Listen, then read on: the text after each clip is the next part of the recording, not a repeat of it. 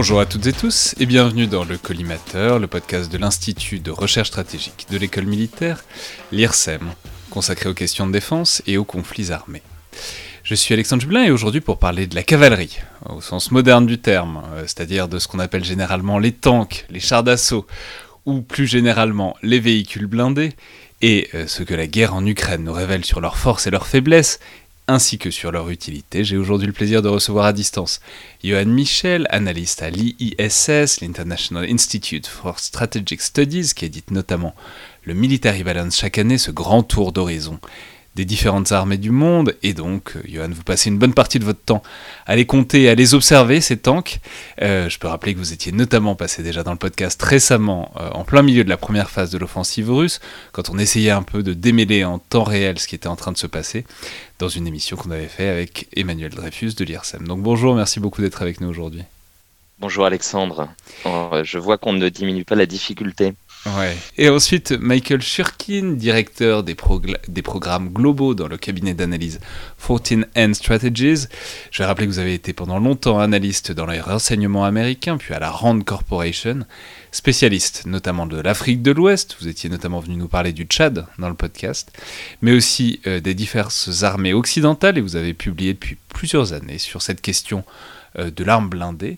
Et euh, ceux qui vous lisent, notamment sur Twitter, savent que vous vous intéressez à la question et notamment aux diverses pensées stratégiques qui incluent euh, les chars, notamment celle de Guy Brossolet sur laquelle vous avez publié récemment, dont on reparlera peut-être. Donc bonjour Michael, merci beaucoup d'être avec nous. Bonjour. Alors je vais juste te dire que cet épisode est le début d'une série, ou en tout cas j'espère, consacrée à la guerre en Ukraine et ce qu'elle nous apprend des divers types d'armes. Ce que je veux dire, c'est qu'on sait, je le répète souvent, que c'est une guerre qui est tout à fait exceptionnelle, un conflit de haute intensité aux portes de l'Europe, qui implique l'une des principales puissances militaires mondiales, quoi qu'on en dise, euh, qui est la Russie, qui se trouve face à une grande résistance, alors de l'Ukraine évidemment, et puis d'un certain nombre de pays qui la soutiennent euh, derrière, notamment les pays occidentaux et de l'Alliance Atlantique.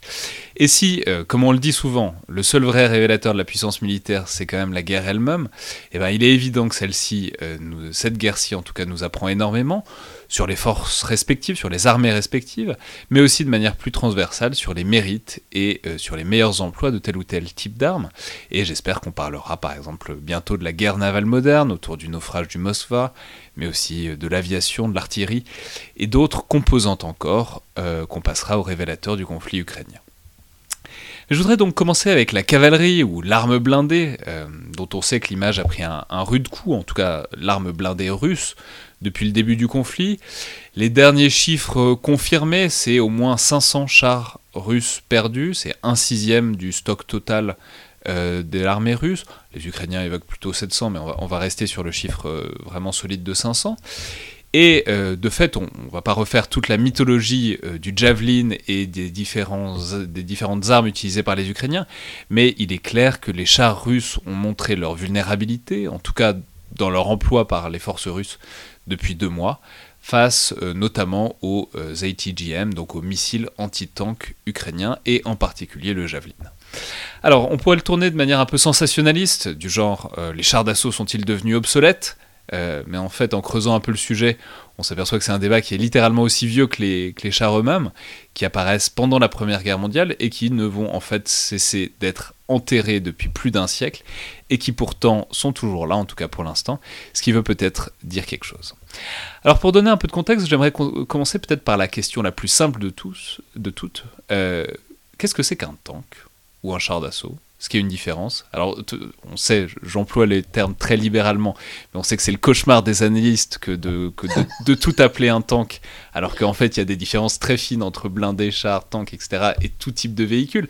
Mais quand même, euh, d'une manière générale, qu'est-ce que c'est qu'un, mettons un char d'assaut? À quoi ça sert en particulier depuis euh, donc, leur apparition il y a un siècle? Alors je ne sais pas qui veut se coller à cette première question très générale. J'aime beaucoup euh, Alexandre. Euh, je, je suis pas sûr que je vais être celui qui me colle. Par contre, euh, j'aime beaucoup à quel point le simple fait de dire que le char fait partie de la cavalerie est déjà objet de débat depuis le, depuis que les chars existent euh, et euh, s'accorder tous sur ce qu'est un char est aussi un objet de débat. mais je vais juste, parce que du coup, puisque c'est mon boulot, je vais partir de la définition de, du, char de bataille, du military balance que je tiens entre mes mains. Donc, armored, tracked combat vehicle, donc blindé, ça c'est le premier élément avec des chenilles. Ça, c'est une définition euh, qui, fait des débats là aussi chez certains, mais euh, chez relativement peu de monde. Euh, avec une tourelle, ce qui le sépare d'autres types de véhicules. Donc une tourelle, on va préciser, c'est le fait qu'il y a un canon mais surélevé, pivotant, et enfin qui soit une partie, disons, un peu distincte du corps du char, ce qui le différencie, par exemple, de euh, différents engins motorisés qui auraient un canon euh, quelque part. L'idée du tourelle, c'est que c'est quelque chose qui tourne à 360 degrés et qui est un peu séparé, quoi. C'est exact. Et d'ailleurs, on, pourrait euh, donner dans la définition le fait que la tourelle tourne effectivement à 360 degrés, ce qui le sépare des canons d'assaut, des, armes anti-chars diverses, avec, avec chenille ou non. Et on se met généralement d'accord pour un minimum de 75 mm euh, de, calibre pour le canon en question, avec un poids minimum de 25 tonnes. Alors Michael, est-ce que vous voulez peut-être nous éclairer peut-être sur le l'historique, en tout cas l'apparition et la philosophie qui sous-tend euh, cette apparition et cet emploi euh, des, des, chars, en tout cas des véhicules blindés, disons depuis maintenant plus d'un siècle, depuis la Première Guerre mondiale? Ben Oui, donc tout simplement, ça commence avec la Première Guerre mondiale et c'était conçu pour, briser les, tranchées, pour que euh, les fantassins puissent traverser le No Man's Land et, briser les, tranchées et traverser. Et donc, c'était ça, c'est ça la raison pour laquelle on commence avec cette question est-ce que ça fait partie de la cavalerie ou de, l'infanterie? Qu'au début, c'était conçu en tant que quelqu'un, quelque chose qui soutenait les, fantassins, qui roulait avec euh, à leur pas. Donc, les premiers chars, chars étaient longs. Euh, d'un côté, c'était ce fait que les moteurs étaient assez faibles, mais aussi parce que l'idée, c'était qu'ils allaient euh, au même rythme que les fantassins et c'était ça. Donc c'était ça c'était une sorte de bouclier qui se déplaçait avec les, les fantassins. Qui se déplaçait mais euh, aussi pouvait euh, euh, absorber des boules des, des, mitraillettes et mitrailleuses et de, de, détruire les mitrailleuses allemandes comme ça. Et avec les, les fantassins qui étaient avec ou derrière qui mais c'était ça l'idée. Donc c'était un rampe écrasé comme ça. Et, et puis euh, avec le temps, on a découvert qu'il y avait d'autres emplois. Il y avait des emplois qui étaient beaucoup plus côté cavalerie, c'est-à-dire euh, reconnaissance, mais aussi cette, euh, idée de choc. Parce qu'avec la cavalerie lourde, il y avait l'idée qu'avec tous les beaux, les beaux hommes sur les gros, gros chevaux, ils pouvaient vraiment avoir un certain choc contre les lignes d'infanterie. Et donc, avec cette choc et mobilité de protection, on a découvert que les chars, surtout si on rassemblait les chars ensemble, en masse, comme ça, on aurait pu faire, on pouvait faire des, manœuvres, des grandes manœuvres, beaucoup plus vite que, que l'infanterie pouvait faire, et à l'abri des, mitrailleuses, etc. Et on a commencé à improviser et de, de, de, trouver des moyens de, de, tirer profit de ces capacités. Et c'était vraiment avec le, le, Blitzkrieg que les Allemands ont vraiment perfectionné cette vision, cette idée de, de, faire des chars, des, des instruments de guerre euh, de premier rang, grâce à la vitesse, grâce à la protection aussi de, la puissance de feu. Et, et c'est à ce point-là que le char est devenu vraiment le, le, le centre de la formation militaire. C'était vraiment le cœur euh, de l'assaut, de, l'attaque offensive, au lieu d'être simplement un truc qui était là pour soutenir l'infanterie. Donc, évidemment, c'est effectivement la Seconde Guerre mondiale qui va marquer le, sommet de l'emploi des chars et de leur importance, notamment après avec leur emploi par euh, l'armée allemande. Mais si on essaye d'avancer un peu vite, après la Seconde Guerre mondiale, donc il y a cette importance euh, du char comme outil de choc et de protection et comme aussi, aussi outil pour euh, tenir le terrain. Mais ce qui est, ce qui est d'intéressant, c'est que très rapidement, en fait, dès les lendemains de la Seconde Guerre mondiale, et notamment dès les années 1960, il y a déjà des très gros doutes sur la centralité euh, du char, sur la centralité de l'arme blindée, parce qu'il y a différents types de conflits, différents types de guerres, qui montrent déjà exactement ce qu'on voit aujourd'hui et dont on va évidemment reparler, c'est-à-dire la relative vulnérabilité du char, des blindés d'une manière générale, par rapport à tout un type de, de, missiles et de... de... C'était la guerre des Keepers en 1973 euh, qui a vraiment mis beaucoup de doutes sur la primauté du char parce que ce, que, ce qui s'est passé, c'est que euh, les armées arabes euh, avaient accès aux Seiger, c'était des ATGM, première génération, ou à, peu près la première génération soviétique, euh, avec ces missiles, ils ont réussi à décimer les, rangs des chars israéliens. Et, ça, ça change l'image aussi parce que les, Israéliens, dans la guerre de jours, ont réussi à vraiment. Ils, ont démontré une matrice du char, du mouvement blindé euh, incroyable. Mais cette fois-ci, cela a changé grâce à ces ces ATGM qui étaient précises, qui étaient guidées, et aussi avoir les, têtes euh, creuses, je crois que ça se dit. Alors, on peut rappeler ATGM, c'est Anti-Tank Guided Missile. Anti-Tank Guided Missile. Et, la partie guidée est importante parce que, évidemment, c'était pas la première fois qu'on avait des armes qui pouvaient venir à bout des, chars. On peut penser au Panzerfaust, à différents types. Qui, avait, qui avait aussi les, les têtes creuses. Mais désormais, c'est guidé et donc on peut allonger la distance euh, depuis le char. On peut tirer un peu plus d'un peu plus loin. Oui, beaucoup plus loin. En effet, ils ont des, on peut tirer à distance euh, à, l'abri, on tire à l'abri d'une grande distance avec beaucoup de précision, avec un effet dévastateur. Et c'était à ce point-là que les, les, les gens à vraiment poser la question est-ce que le chat était vraiment euh, est-ce que les chats étaient vraiment au sommet euh, de la panoplie euh, militaire? Johan Michel, est-ce qu'on peut peut-être retracer, enfin en tout cas faire un panorama de l'importance des chars Est-ce que ça se voit par exemple dans les effectifs? Est-ce qu'il y a un moment où les différentes armées occidentales et pas que occidentales, se mettent à se poser des questions et peut-être arrêter de produire autant. C'est tout bête, mais on, y pense en ce moment avec les chars russes. Les chars russes, c'est les T-64, les T-72. Les, les, chiffres, c'est des dates plus ou moins de mise en production. Donc on voit que il y a beaucoup de modèles, il y a beaucoup d'exemplaires des modèles des années 60 et 70, un peu moins de modèles plus récents. Est-ce que c'est le reflet de ça, de cette espèce de crise, en tout cas de, de montée des doutes quant euh, à l'utilité du char de bataille? C'est n'est pas la seule chose qui rentre en ligne de compte. Euh, les, nouvelles générations de chars sont, sont produits généralement de, deux choses. La première, c'est le doute quant à son efficacité, qui est euh, à mettre en relation avec son coût de production. par exemple, pendant la Seconde Guerre mondiale, il y a un débat, notamment au sein de l'armée allemande, sur faut-il mieux construire des canons d'assaut sans tourelle, euh, euh, si je simplifie à outrance, et ou des chars qui, du fait de la tourelle, sont des instruments compliqués à produire.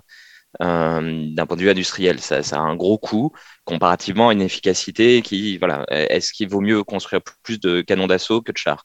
Donc ça, c'est la première chose qui peut conduire à limiter la production de chars. Un canon, c'est un, globalement un fût qu'on met sur un véhicule blindé. Sur un châssis. Sur un châssis, bon, qui est un peu protégé, donc ça, c'est pas la, grande différence. La grande différence, c'est que c'est moins maniable, c'est parce que c'est moins sophistiqué. Mais globalement, c'est un canon sur. Voilà. C'est un canon sur un blindé, donc de loin, on pourrait dire que si c'est moins cher, bon, ça, ça vaut le coup, quoi. Voilà, pourquoi pas. le, le la deuxième chose qui fait que les générations s'espacent de plus en plus, c'est qu'en réalité, euh, il y a aussi la, question de. Il y en a tellement qui ont été produits qu'il n'y a pas forcément besoin d'en créer des nouveaux euh, pendant un temps. À la fin de la guerre froide, euh, en Europe, il y a tout un ensemble d'États qui vont décider de se passer complètement du char, pensant que ce type de guerre ayant disparu, euh, ou euh, est amené à se. C'est la guerre de haute intensité, la grande invasion, la, grande la guerre, de haute intensité et surtout la guerre entre États. Euh, et pour lutter contre euh, des bandes en sandales, hein, pour paraphraser euh, certains chercheurs qui se reconnaîtront, pour poursuivre quelques, quelques combattants dans le Djebel ou ailleurs, il n'y a pas forcément besoin d'un char. C'est ce qu'on pense, en tout cas. Donc du coup, comparativement à leur coût, et c'est aussi un des symboles du conflit de, grande intensité, c'est le symbole de la guerre. En France, on envoie en OPEX euh, des chars de bataille quand on veut vraiment montrer qu'on est sérieux. Euh, le char Leclerc est quasiment, euh, est quasiment jamais déployé dans les innombrables OPEX de l'armée française. Michel Goya en parlerait, en parlerait mieux que nous, mais c'est, il a été déployé deux fois, c'est au Kosovo et au Liban. Euh, donc, euh, généralement, c'est l'espèce de dissuasion conventionnelle à la française. Euh, on a posé un Leclerc et donc il n'y aura plus de problème. Mais certains, certains pays s'en débarrassent complètement. Ça, va être par exemple le cas de nos, nos voisins belges qui décident que plus besoin d'avoir de chars, c'est trop cher et de toute façon, on ne peut pas les envoyer en force expéditionnaire de façon simple. Le, coût de transport est bien trop élevé. Donc pendant, euh, pendant les, les, 30 années qui, conduisent à aujourd'hui, il y a tout un ensemble de, pays qui s'en séparent. En Afghanistan, certains pays vont découvrir qu'en réalité, le char apporte euh, des avantages et vont peu à peu s'en redoter euh, en en achetant sur étagère. Mais la trajectoire générale post-guerre froide en Europe occidentale, c'est de dire le char est inutile et donc on va repousser également les remplacements de chars, donc euh, on va euh, conserver beaucoup plus longtemps qu'il n'aurait été euh, souhaitable des générations de chars dépassées. Il y, a, tout un ensemble de, On pourrait faire la liste des chars encore en circulation en Europe. Il y a une grande diversité des, chars en Europe, en Europe autant. De l'autre côté de la frontière, et en Russie, on a aussi le problème d'une situation économique qui fait qu'on ne va pas développer des nouveaux chars pendant des années et des années parce qu'on n'a tout simplement pas les moyens alors, qu'est-ce qui pousse à les conserver? Est-ce qu'il y a des engagements? Est-ce qu'il y a des conflits dans les années 90 et 2000 qui poussent quand même à envisager des générations futures? Parce qu'on sait que la plupart des grandes armées occidentales bon, quand même, ont développé des chars qui vont arriver dans les années, soit qui sont arrivés récemment, soit qui vont arriver dans les années qui viennent. Donc, quelle est la, la réflexion qui pousse malgré tout à conserver cette capacité euh, si coûteuse euh, soit-elle euh, pour, un des appareils militaires. Michael Sharkin? Il y avait toujours eu le sentiment qu'un que jour, c'est-à-dire un jour on va en avoir besoin et quand on a besoin, il n'y a pas de substitut. Il a, on ne peut rien substituer pour, un vrai char. Il y a dans, dans cette belle article écrit par Dave Johnson, il a cité un, général australienne qui Alors ça, ça, je, vais juste préciser que c'est un exceptionnel article euh, écrit par David Johnson sur le site donc American War on the Rocks qui fait un très long panorama des raisons pour lesquelles le char a été conservé mine de rien depuis un siècle et pourrait être encore utilisé à l'avenir malgré toutes les faiblesses dont évidemment on va reparler. Oui, tout à fait. Mais donc, dans cet article, il cite un général australien qui a dit que euh, un char euh, de bataille, c'est un peu comme un, c'est quoi là, en, français un smoking. Oui, c'est comme un smoking, c'est-à-dire qu'on a très rarement besoin, mais quand on a besoin, il ne faut que ça. il n'y a pas de on ne peut pas porter un blazer, ça, ça, ne marche pas. Et donc, un blazer, dans ce cas, c'est plutôt un BBCI ou quelque chose comme ça, mais c'est ça dont il faut. Alors, les mais, armées... mais, donc, le dîner, le dîner smoking, dans cette analogie-là, qu'est-ce que ce serait? Ce serait le, le, conflit où il faut tenir le terrain, où il faut... Le conflit dans lequel le niveau de danger est si élevé qu'il faut avoir cette protection, protection de l'ordre, et aussi qu'il faut avoir cette mobilité, et aussi, il faut avoir cette puissance de feu parce qu'il n'y a rien comme le grand canon qui est sur le char. Et quand on regarde les BBCI, les, les, les, les véhicules de, ce type, il y a des petits canons de 30 mm, 40 mm, 20 mm, mais avec les gauchards, c'est plutôt 120 euh, c'est pas avec, c'est pas avec 20 mm que vous percez un bunker ou des fortifications. Il faut, voilà, il faut voilà. puissance de feu. Et donc, dans le combat urbain, comme à Fallujah, par exemple, euh, on a vu que les chars sont très utiles parce qu'on peut faire tomber des bâtiments aussi. On a ce niveau de protection. C'est très dangereux dans, dans le combat urbain. Et donc, même dans les guerres irrégulières, comme on a fait en Irak, dans les milieux urbains, il faut ce, cet haut niveau de protection. mais aussi on avait toujours le sens qu'un jour, il va falloir avoir besoin de ces capacités parce qu'on va falloir, on va se trouver euh, face à un ennemi étatique. Alors, bien que les petites armées comme la Belgique, mais aussi le Canada et les Pays-Bas ont décidé que bon, le, risque de guerre est si petit qu'on n'a pas vraiment besoin, mais la France, les Britanniques, les Américains, les Allemands ont, voulaient quand même préserver la capacité pour préserver la capacité aussi de régénérer, c'est-à-dire d'avoir le, Conserver les savoir-faire, euh, quoi le, savoir-faire, de garder le savoir-faire. Au moins, donc il faut faire ça. Donc le, parc des chats otaniens est beaucoup plus réduit. Euh, la France avait, euh, à l'époque de la guerre froide, euh, plus de, de, 1000 chats. Maintenant, on n'en a que 220, euh, quelque chose comme ça. C'est pareil avec les Britanniques, c'est pareil avec les Allemands. Donc, beaucoup moins de chats, mais il fallait les préserver quand même parce que on ne sait jamais. Et alors, si on se penche maintenant sur les conflits euh, les plus contemporains, alors on a quelques conflits. Alors, on pourrait euh, déjà parler de l'Ukraine en 2014, où ça, avait déjà été disons une arme employée. On pourrait parler aussi plus récemment de la guerre, par exemple, entre l'Arménie et l'Azerbaïdjan, où c'est aussi un conflit de haute intensité, où euh, les blindés bon, là, n'ont pas forcément été vus tellement à, leur avantage, encore que ça dépend des, contextes. On, parle, on va évidemment parler du conflit actuel, mais voilà, je vous pose la question de manière très très ouverte. Qu'est-ce que ces derniers conflits, disons depuis une décennie, nous ont appris, enfin nous ont montré sur l'utilité et les vulnérabilités euh, du char de bataille selon vous, euh, Michel? Il faut repartir d'un peu plus loin et d'autres types de conflits que ceux de haute intensité on s'est rendu compte ces 30 dernières années que si un adversaire avait un char, celui qui n'en avait pas était dans une situation délicate, quasiment quoi qu'il arrive. Euh, dans toutes les situations où, par exemple, des forces occidentales se sont trouvées en face de chars, même anciens, sans en avoir de leur côté, la situation était compliquée, en particulier quand le soutien aérien n'était pas disponible. Il faut garder ça en tête parce que ah, ça peut être euh, dans tel ou tel pays d'Afrique où des forces occidentales peuvent se retrouver.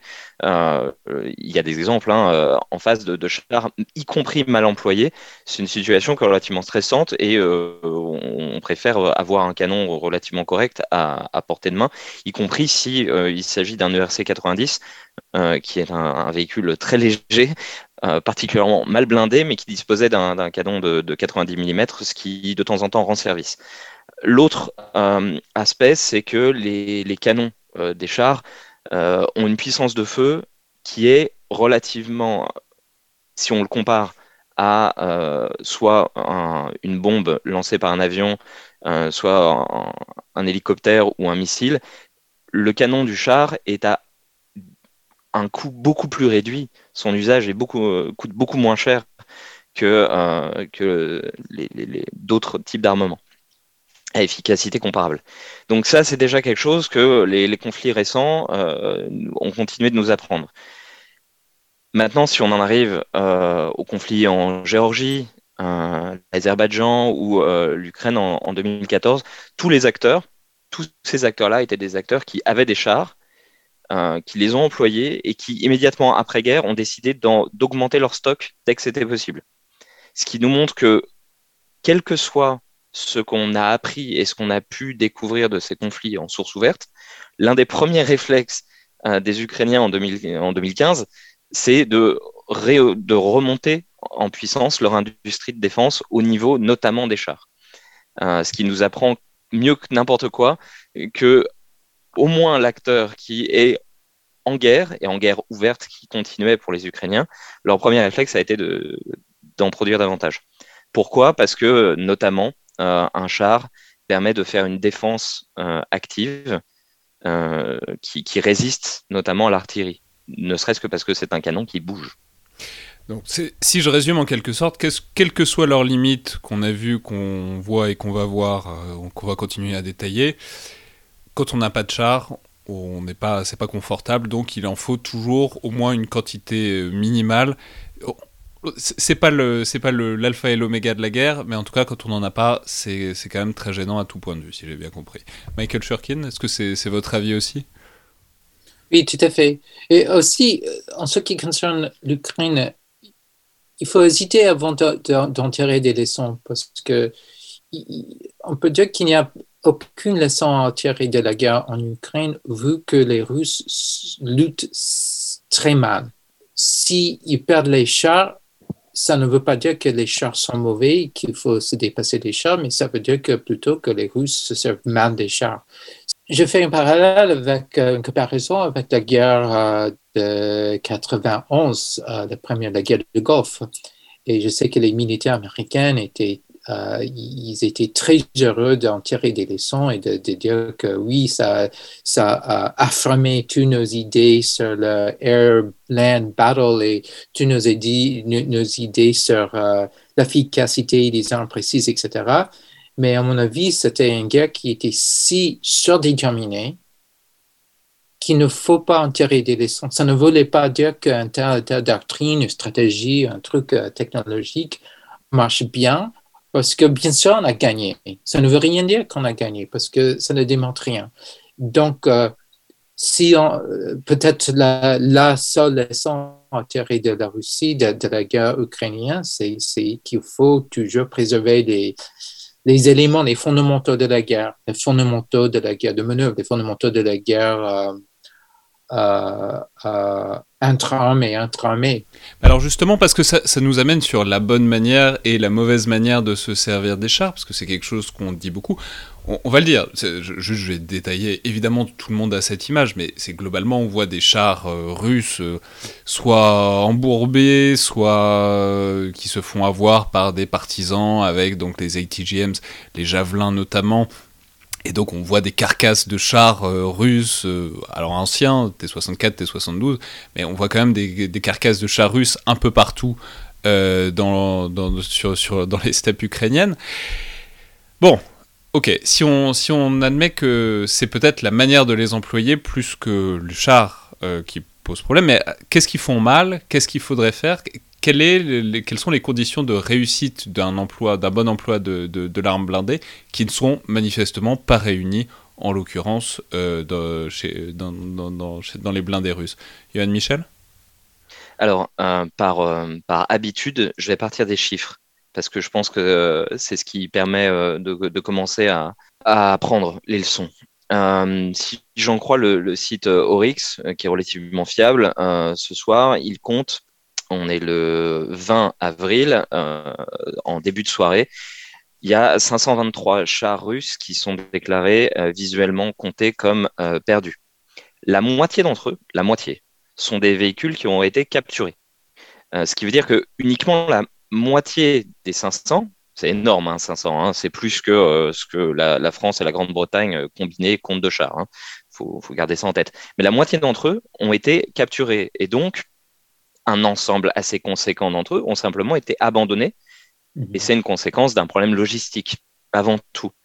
Euh, mais il reste les 264 euh, euh, détruits, et là, c'est intéressant. et une partie d'entre eux auront été détruits par des missiles anti-chars, une autre partie d'entre eux par des canons de véhicules de combat d'infanterie. Et on, y reviendra, mais en fait, ce, bon vieux canon de 30 mm, il n'est pas si mal que ça. Euh, et, euh, et d'autres auront été détruits en combat anti-char, en char contre char. Mais on n'a pas de chiffres euh, précis de ce côté-là. Et donc, quand on va prendre les leçons dans quelques mois, parce qu'aujourd'hui c'est encore malheureusement tôt, hein,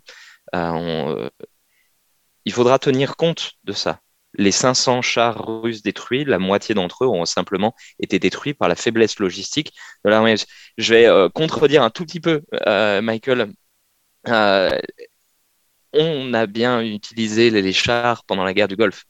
Euh, l'armée américaine n'a pas eu besoin d'abandonner 150 euh, chars dans le désert parce que sa logistique était impeccable et elle était, il y a eu des problèmes. Mais on vérifie en partie la doctrine américaine, même si on se dit le char n'a servi à rien. Si on pense qu'il a servi à rien, c'est parce qu'en fait on n'a pas eu de problème. Euh, ce qui montre que la, doctrine elle-même était soutenue par des moyens cohérents et que ben, la doctrine fonctionnait.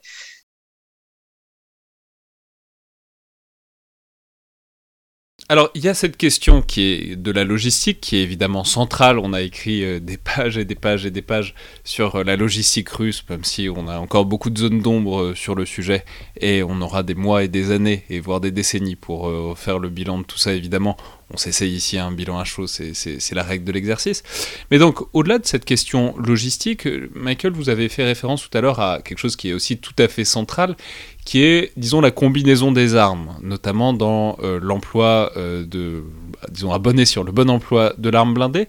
Est-ce que vous pourriez peut-être nous décrire un peu, en tout cas, comment c'est censé être fait et comment et pourquoi, en quelque sorte, les Russes n'y arrivent pas, ou en tout cas ne le font pas en ce moment? Bon, je ne peux pas expliquer pourquoi ils ne font pas, mais on peut observer, et, il faut toujours comprendre que c'est d'après ce qu'on voit sur les réseaux sociaux, c'est-à-dire on a vraiment une idée, vraiment un exact de ce qui se passe en réalité, parce qu'on ne voit que des, petits morceaux de vidéos qui passent sur les réseaux sociaux, donc peut-être ce qu'on voit n'est pas du tout représentatif de la réalité. On ne sait pas, on ne sait pas encore. Peut-être un jour on va le savoir. Mais en général, euh, le bon emploi des chars, euh, il faut avoir un bon mélange avec euh, les fantassins, les chars et qui, qui travaillent ensemble parce qu'il faut qu'il y a des gens, des gens qui sont à pied, qui sont, sont dehors, qui peuvent chercher les, les, les menaces, voir les menaces, c'est-à-dire des gens qui ont des ATGM. Aussi, l'idée, idéalement, il y a les drones, il y a des hélicoptères qui se volent, qui regardent et que, qui peuvent aussi détecter les gens qui sont à l'abri, qui sont cachés, qui cherchent à faire des embuscades. Donc, il y a les ressources aériennes, il y a des gens à pied et aussi il y a l'artillerie, il y a les mortiers, il y a tout un ensemble d'outils qui travaillent ensemble pour protéger les chars. Et bien sûr, les chars les protègent, donc c'est pas euh, tous les éléments se protègent, ils se complémentent, et c'est comme ça qu'il fait marcher. Et aussi, on ne peut pas maintenant, c'est trop dangereux de simplement laisser les chars aller avant les fantassins. Il faut que l'infanterie aille avec à un certain niveau pour pouvoir protéger euh, les chars, ou au moins avoir des avions, des hélicoptères, des drones qui se volent et qui surveillent, etc d'après ce qu'on voit sur les réseaux sociaux avec des morceaux de vidéos, c'est que les chars opèrent sans cet accompagnement des, hommes, de, l'infanterie, peut-être même sans l'accompagnement des drones et des hélicoptères, des gens qui sont là pour, pour surveiller et pour les protéger des embuscades, des gens qui sont à l'abri avec les ATGM.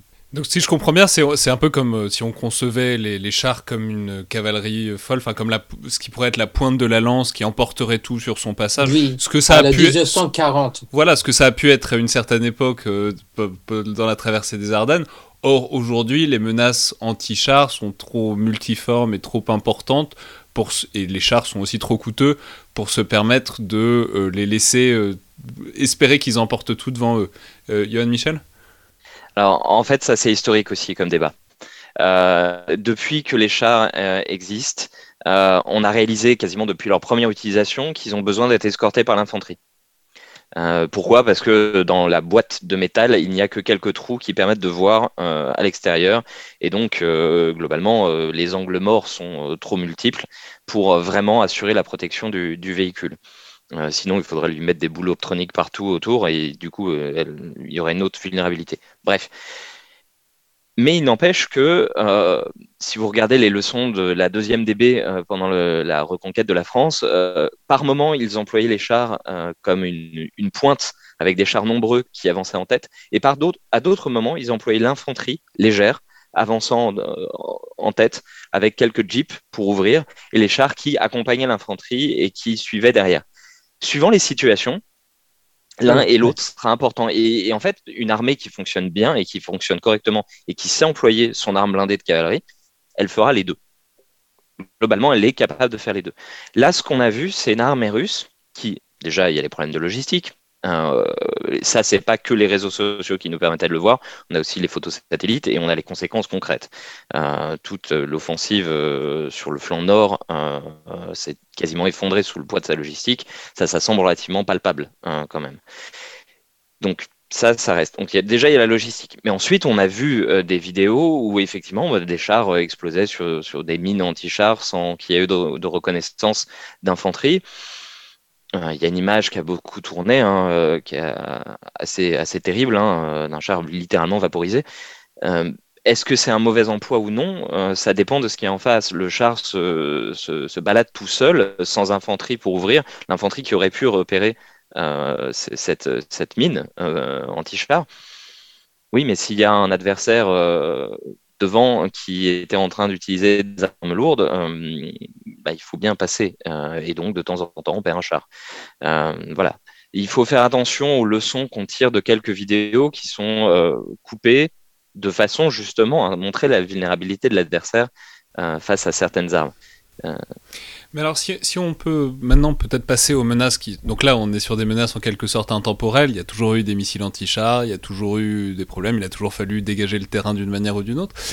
Mais peut-être sur les menaces qui sont émergentes. Alors, on peut préciser que par exemple le Javelin, c'est un missile qui est tout à fait original de ce point de vue-là. On parlait tout à l'heure rapidement de l'évolution des ATGM, mais ne serait-ce que le fait que désormais euh, sont des missiles d'abord qui sont de type euh, shoot and forget, c'est-à-dire qu'on peut les tirer et se mettre à l'abri et le missile va quand même à sa cible. Jusqu'à assez récemment, ça n'était pas le cas, ce qui fait que bah, il était toujours possible de tirer sur, euh, sur ceux qui avaient un ATGM à l'épaule et de potentiellement leur, faire rater leur cible parce qu'il fallait qu'ils restent jusqu'à l'impact du missile.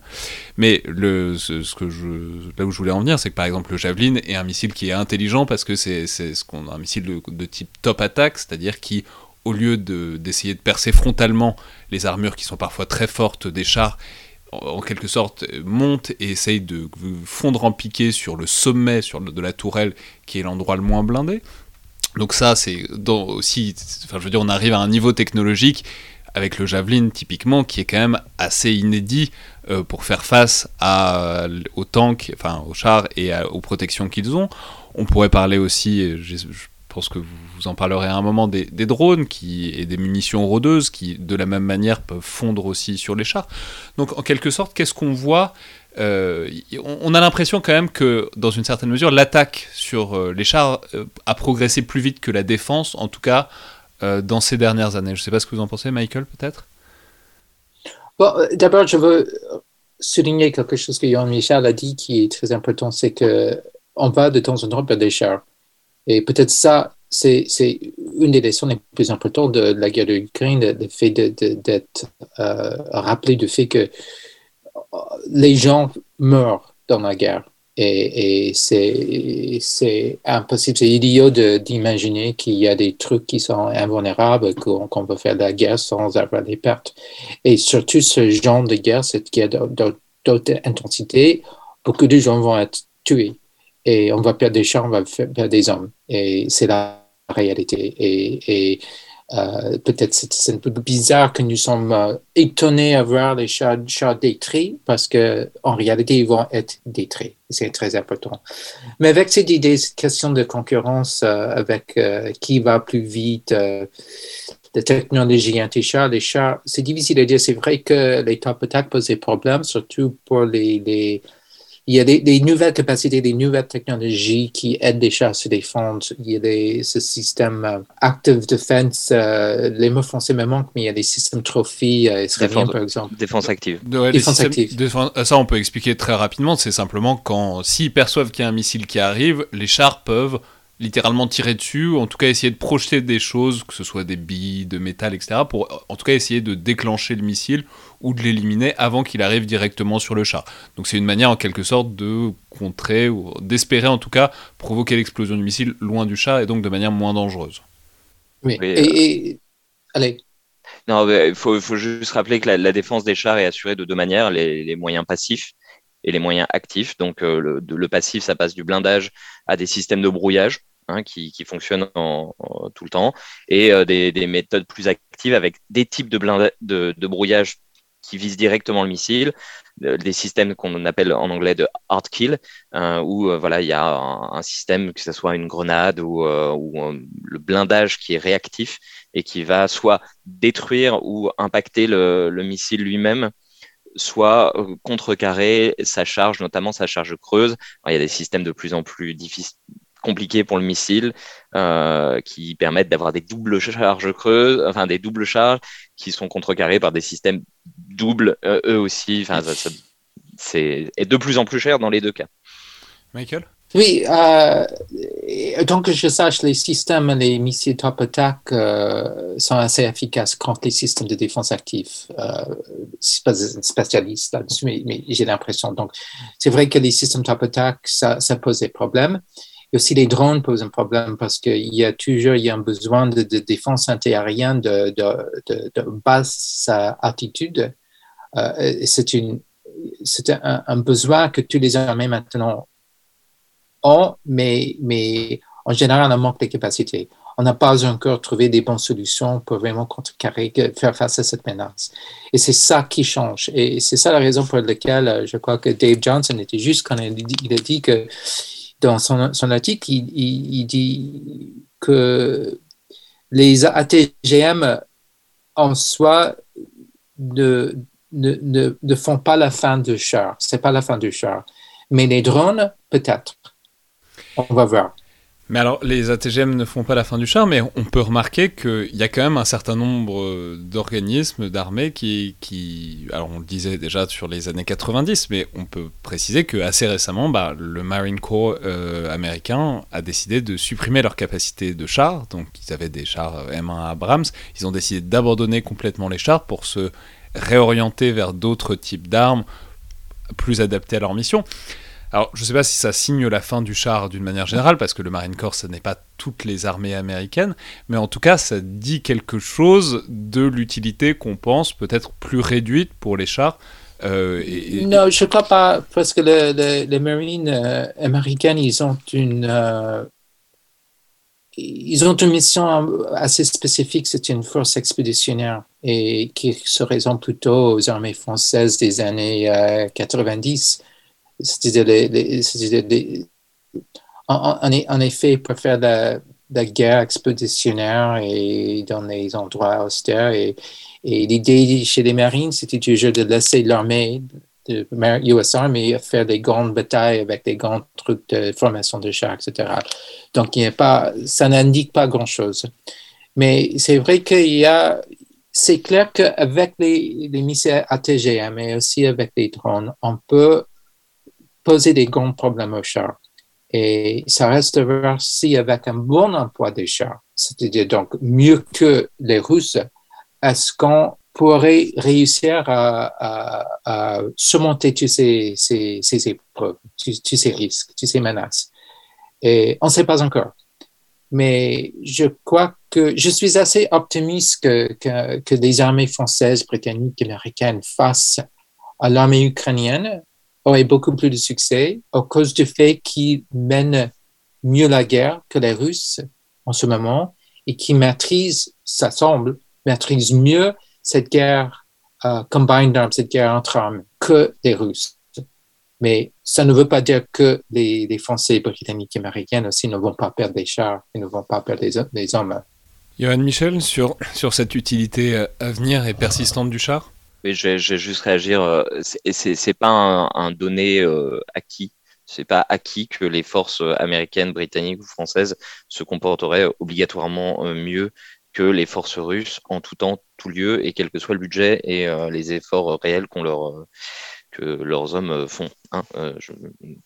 Il n'y a, pas une règle qui fait qu'on se débrouillera mieux. Par contre, dans les limites des leçons qu'on apprend, on réalise bien que l'armée russe a des problèmes d'abord de logistique, mais ensuite dans l'entraînement en général. Euh, donc, euh, c'est une des limites des leçons qu'on apprend et on en parlait dans les difficultés de, l'emploi combiné des différentes armes. Euh, mais voilà, ça, passe du soldat qui prend l'ascenseur en, combat urbain, brillante idée, à, un emploi peu pertinent d'un croiseur le, long des côtes euh, quand il y a des risques de missiles. Voilà, l'armée russe a montré un problème d'entraînement à tous les niveaux. Euh, pour les, euh, en fait, l'emploi du char va persister d'une manière ou d'une autre parce que la mission du char ne pourra pas être remplacée. C'est-à-dire que l'architecture du char va peut-être évoluer, C'est-à-dire ce qui, ce qui sert à remplir cette mission va peut-être changer, c'est-à-dire qu'on aura peut-être des véhicules plus légers ou au contraire plus lourds, avec plus de protection ou plus de mobilité, euh, des canons plus gros ou des canons plus petits mais avec une architecture de la munition qui sera différente. Il y a plein de choses qui peuvent faire évoluer le char en tant que tel.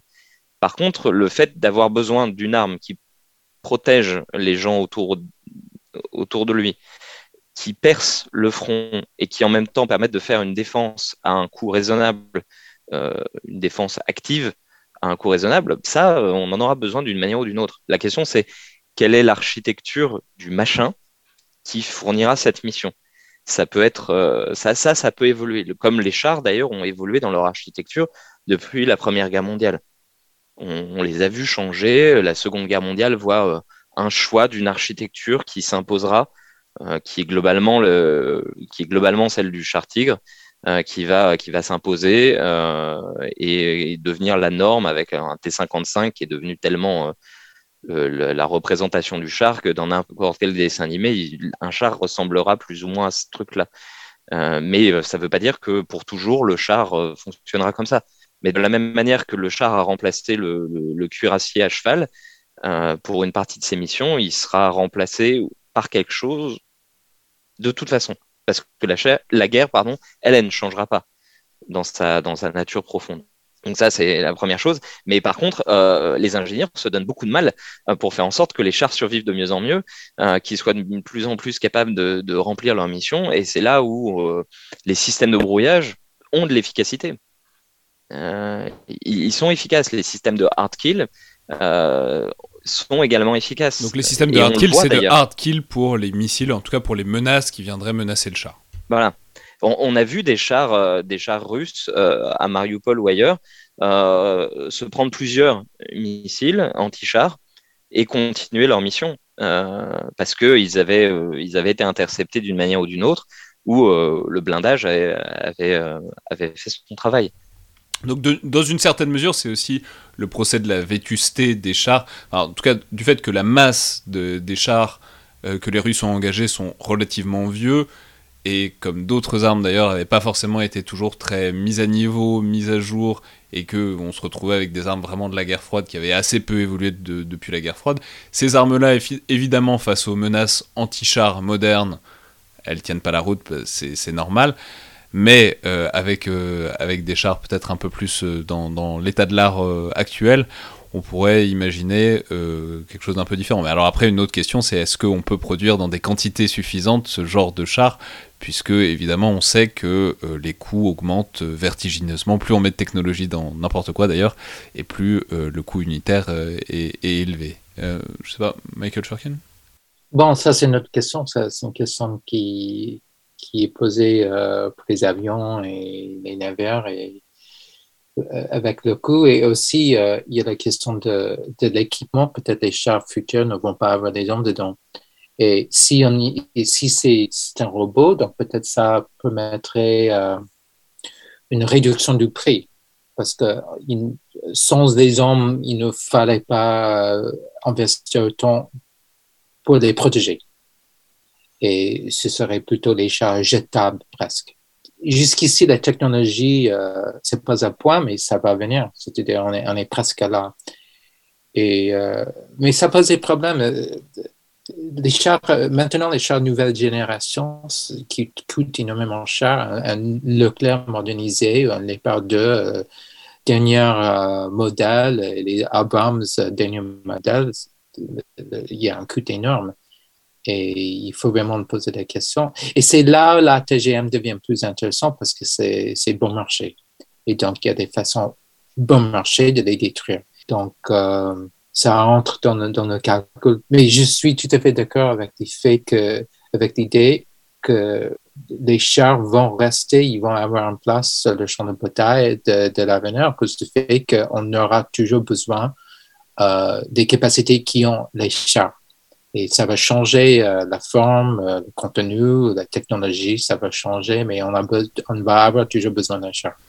Donc si, si je résume, la, la substantifique moi de la fonction, c'est un gros canon qui bouge, qui est bien protégé et qui peut tenir le terrain. C'est ça en quelque sorte. Oui, et qui peut aussi communiquer d'une façon ou d'une autre avec les gens qui se trouvent autour d'eux, autour du char. Et donc, parce qu'il faut pouvoir intégrer l'activité du char avec l'équipe, mais ça peut se faire dans plusieurs méthodes, c'est facile, mais euh, oui, c'est ça. Johan Michel? Oui, euh, voilà, on, a vu des évolutions euh, de ces dernières années avant que le char soit complètement autonome, si ça arrive un jour, parce que ça pose plein de questions. Euh, pour l'instant, ce qui est oui, sûr, ça, c'est que on peut dire simplement la dronisation du, char et des, des, objets euh, terrestres. Je ne sais plus où je disais que c'est quand même beaucoup plus compliqué que ce qui se passe dans les airs, parce que dans les airs, c'est encore relativement simple, le milieu est relativement homogène. Sur mer, déjà, on a beaucoup plus de mal, mais c'est encore relativement simple. Mais alors, euh, faire ça sur, sur, un, sur un terrain avec des collines, des vallons et ben, de, la boue. de la boue, un environnement très réactif autour, droniser des machins qui vont au milieu d'un environnement aussi compliqué que les que l'est le combat terrestre, c'est encore un niveau au-dessus. Excusez-moi, je vous ai coupé, mm. Yohan.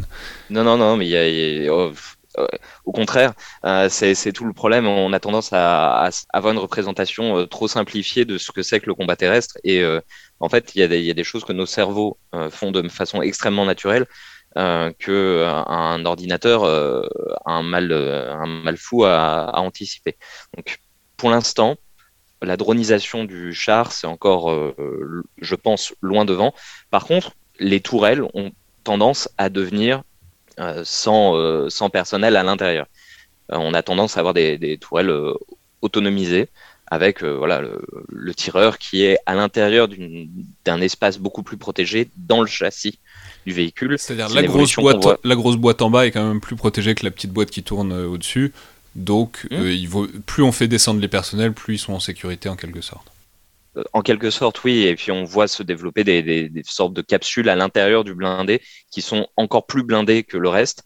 Euh, parce que on est passé, euh, c'est quelque chose qu'on voit pour les véhicules de combat d'infanterie comme pour les comme pour les chars.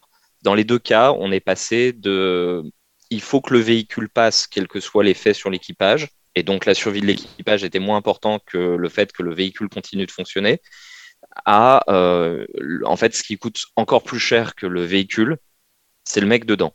Pour plein de raisons, y compris démographiques, euh, nos sociétés, y compris les sociétés euh, des pays d'ex-URSS, euh, les personnels sont devenus plus importants que le véhicule lui-même. Donc on les surprotège à l'intérieur d'une capsule. Hein, L'Armata, par exemple, le nouveau char russe qui, peine à sortir d'usine.